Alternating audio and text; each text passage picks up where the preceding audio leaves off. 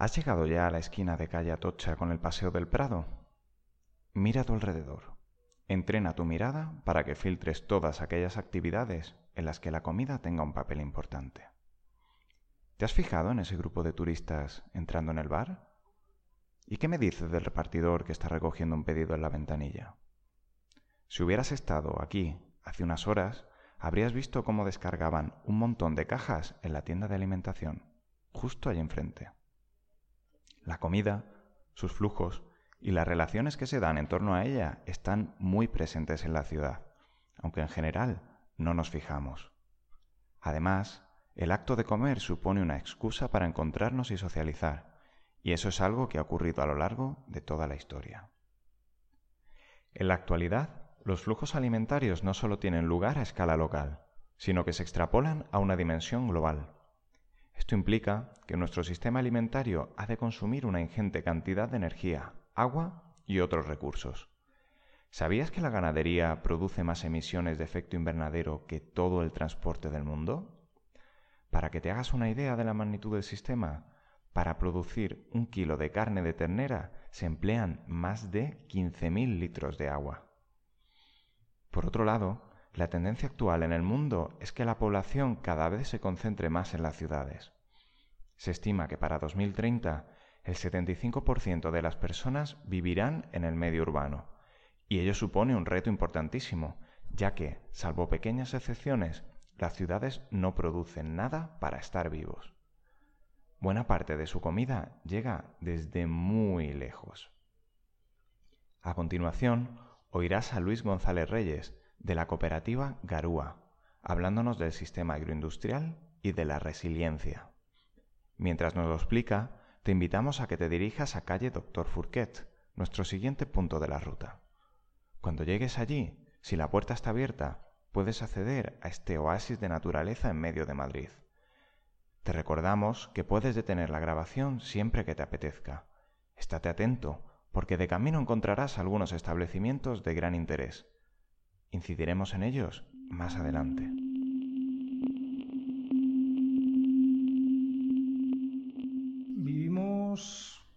Hegemonía en el nivel alimentario de un modelo agroindustrial que, contra lo que podría parecer, en realidad es tremendamente frágil. Es un modelo agroindustrial que depende en gran parte de combustibles fósiles, porque son los combustibles fósiles las materias primas pues de la gran mayoría de los insumos, es decir, de los pesticidas, es decir, de los abonos, porque los combustibles fósiles son absolutamente centrales en todo el proceso de maquinización que está detrás de la siembra hasta la recolección, pero también están detrás de todo el proceso de distribución y de conservación de todos esos alimentos. De manera que si tenemos una agricultura petrodependiente, tendríamos que preguntarnos si esa fuente básica que alimenta ese modelo alimentario, es decir, el petróleo, va a estar disponible siempre. Y esto es algo que está empezando a dar síntomas claros de que no va a ser así. Desde el 2005 tenemos un plató en la capacidad de extracción, un plató con un leve descenso en la capacidad de extracción del petróleo bueno, para decirlo de alguna manera simplona, ¿no? que se llama de forma más técnica el petróleo convencional, que es el grueso el que hemos sacado hasta ahora, el que tiene mejores prestaciones económicas, mejores prestaciones energéticas y que además es más sencillo de sacar. Y en breve llegará, si no ha llegado ya, pues el máximo de extracción de todos los petróleos. A partir de ahí lo que tenemos es una curva descendente en la disponibilidad petrolera y por lo tanto problemas para sostener nuestro modelo agroindustrial. Pero esos no son los únicos problemas a los que se enfrenta ese modelo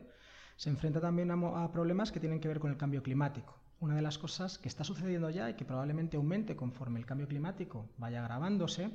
es que la fertilidad de una mayoría de, de las tierras a nivel mundial va a ir disminuyendo.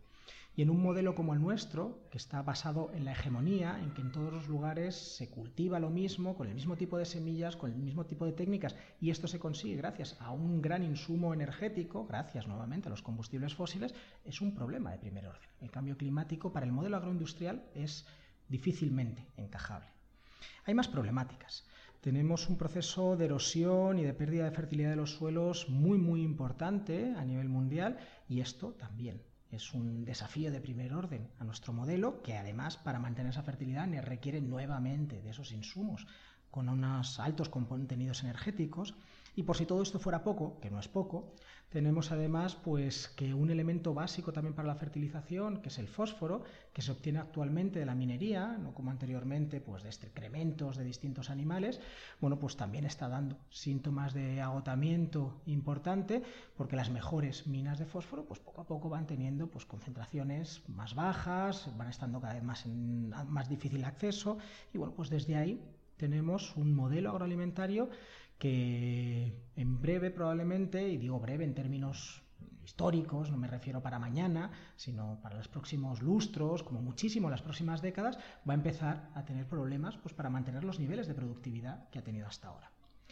Ante esto, tenemos un modelo agroalimentario que tiene una capacidad a corto plazo de producir alimentos como poco similar al modelo agroindustrial y a medio y largo plazo superior, no en vano consigue mantener la fertilidad de los suelos,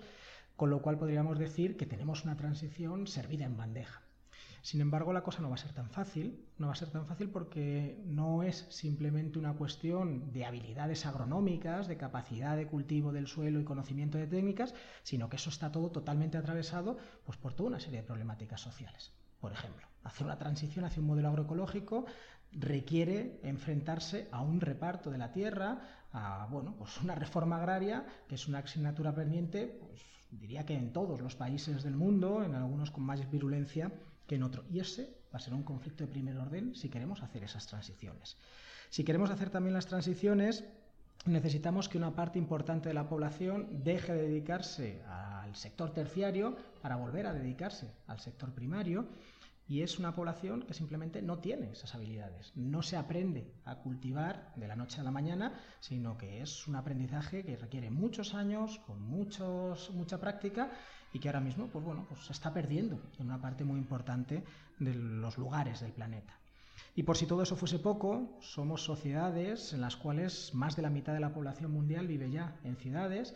y eso significa, pues no solamente que necesitamos hacer un éxodo del mundo urbano al mundo rural para tener mundos rurales vivos, sino también un éxodo cultural, un éxodo de alguna manera de nuestros imaginarios. No solamente vivimos en ciudades y sabemos hacer las cosas de ciudades, sino que nos va a costar adaptarnos a, mundos más rurales, entre otras cosas pues porque no sabemos trabajar con las manos, sabemos trabajar muy bien con la mente, pero poco en actividades manuales que son básicas en el mundo agrario.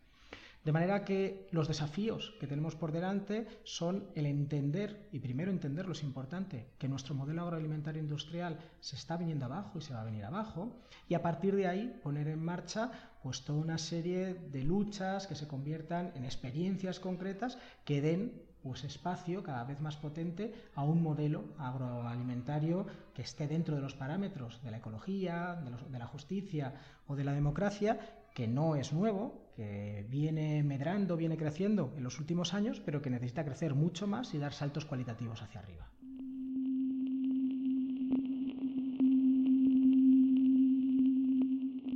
La resiliencia tiene distintos aspectos, distintas definiciones. Yo me voy a centrar en una mirada que luego voy a ir relacionando con los temas que, que tienen que ver con la alimentación.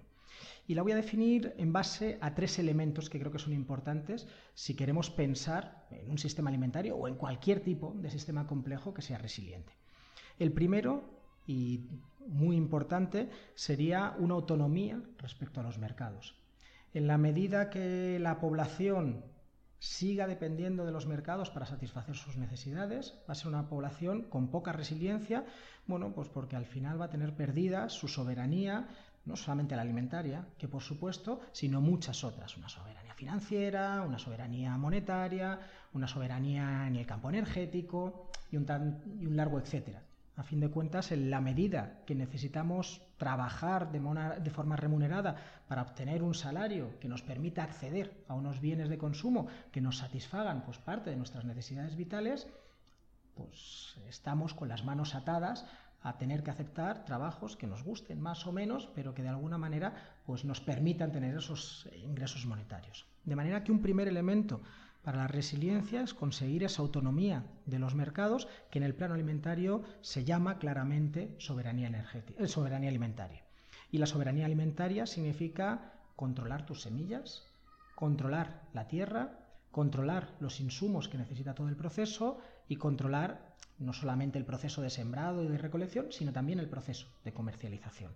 No es algo sencillo, pero es algo en lo que ahora mismo pues, hay experiencias exitosas y que van dando pasos en ese sentido. Un segundo elemento, más allá de la autonomía y la satisfacción de las necesidades, en este caso en lo que tiene que ver con la, con la alimentación, tiene que ver con entender pues que somos seres interdependientes, que necesitamos del conjunto de las sociedades para satisfacer esas necesidades y que por lo tanto esa autonomía no es una autonomía en soledad, sino que es una autonomía en relación en relación de cooperación, pero no de la cooperación que tenemos dentro del sistema capitalista, una cooperación asimétrica en la cual hay unos entes que no solamente toman las decisiones, sino que se llevan el grueso de los beneficios, sino una cooperación simétrica en la que busquemos elementos en las que todas las, todas las partes pues, obtienen beneficios. Si queremos conseguir esa soberanía alimentaria, esa soberanía alimentaria va a pasar porque vamos a tener que hacer bancos de semillas y esos bancos son bancos comunes, cooperativos, con relaciones horizontales. Vamos a tener que tener mecanismos de reutilización de los residuos para convertirlos en humus que mantenga la fertilidad y eso va a tener que tener una relación, va a generar una relación estrecha entre quienes producen los alimentos y quienes los consumen. Esa relación entre la producción y el consumo nos habla de circuitos cortos en lo que tiene que ver con una producción y consumo que dé la vuelta, cerrando, cerrando ciclos. Y podríamos pensar en otra serie de, ejemplos que hablan de este tipo de experiencias, que hablan de una interdependencia fundamental para conseguir esa parte de la autonomía, de la soberanía alimentaria. Y el tercer factor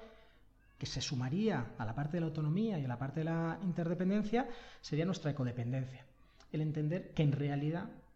no vamos a conseguir ni la soberanía alimentaria ni la con, solamente esos niveles de cooperación altos, cooperaciones simétricas, sino que además necesitamos ingresar nuestro sistema alimentario dentro de lo que sería el conjunto de los sistemas de la, de la biosfera, el conjunto de los ecosistemas. ¿Esto qué quiere decir? Quiere decir que en realidad cuando hablamos de cerrar los ciclos para mantener el proceso de fertilización, no lo podemos hacer solo los seres humanos necesitamos contar pues, con toda una biodiversidad que permita degradar pues, esa materia orgánica hasta convertirla en un humus que enriquezca nuestros suelos. Cuando pensamos en esa autonomía, necesitamos pensar en cuáles son nuestras fuentes energéticas básicas y esas fuentes energéticas van a tener que ser necesariamente solares. Y la agricultura sabe muchísimo de energía solar porque a fin de cuentas se basa en esa fotosíntesis que tiene esa energía solar como elemento central. ¿no? Bueno, pues pensemos en agriculturas que realmente sean solares, no petroleras como las que tenemos en, la actualidad. Pensar en lo que tiene que ver con un sistema agrario ecodependiente y que por lo tanto sea resiliente es pensar en un sistema agrario que entienda los límites y que entienda que para mantener la fertilidad en nuestros suelos no tenemos que recurrir a recursos minerales escasos necesariamente sobre la corteza terrestre, como podría ser el fósforo, sino que vamos a tener que pensar en que el conjunto de la biosfera va a tener que reciclar ese fósforo utilizando pues, ciclos abiertos que nos permitan pues, que sean esos sistemas naturales quienes hagan ese, ese proceso. Para que todo eso sea posible necesitamos pensar no en una lógica del monocultivo, sino en una lógica del policultivo, o mejor dicho, una lógica de la diversidad, de la diversidad de vida que se ponga en juego para mantener la fertilidad, para mantener el reciclaje de los materiales y que de alguna manera pues nos permita mantener pues esa, resiliencia, esa, esa capacidad. Todo esto no va a poder ser a nivel global, va a tener que ser necesariamente con una mirada local, porque pensar en trasladar materiales a largas distancias en cortos tiempos es pensar en utilizar cantidades de energía que solo puede ser además probablemente de origen fósil, bueno, pues que nos hacen que el sistema nuevamente pues no sea sostenible y desde esa perspectiva rompa esos lazos de, de codependencia. Así que pensemos que nuestro sistema alimentario además va a tener que ser local desde ahí, ¿no? Y por último, pensemos también en los tiempos, porque una de las características del sistema alimentario industrial es la reducción del tiempo, el forzamiento de los ecosistemas a producir muy por encima de sus capacidades. En lugar de tener una cosecha, tener dos o tres cosechas al año. Bueno, pues necesitamos tener ritmos que en el mundo de la alimentación pues son ritmos anuales, pausados, que a veces no son ni siquiera ritmos anuales, sino que son ritmos plurianuales, entendiendo que tenemos que ir rotando cosechas pues para mantener la fertilidad del suelo, o incluso en algunos casos, pues barbechos, es decir, dejar parte de la tierra pues sin cultivar para a partir de ahí pues ser capaz de recuperar o de mantener sus fertilidades. Así que pensar en la resiliencia sería pensar en la autonomía respecto al mercado, un mercado capitalista, pensar que para conseguir esa autonomía necesitamos una cooperación horizontal, una interdependencia rica entre distintos entes y que todo ello además no lo vamos a poder hacer de forma autónoma los seres humanos, sino que vamos a necesitar el concurso del conjunto de, de los ecosistemas en los cuales nos tenemos que integrar como unos agentes no depredadores, sino que contribuyan a ellos y a la vez pues saquen beneficios de ellos.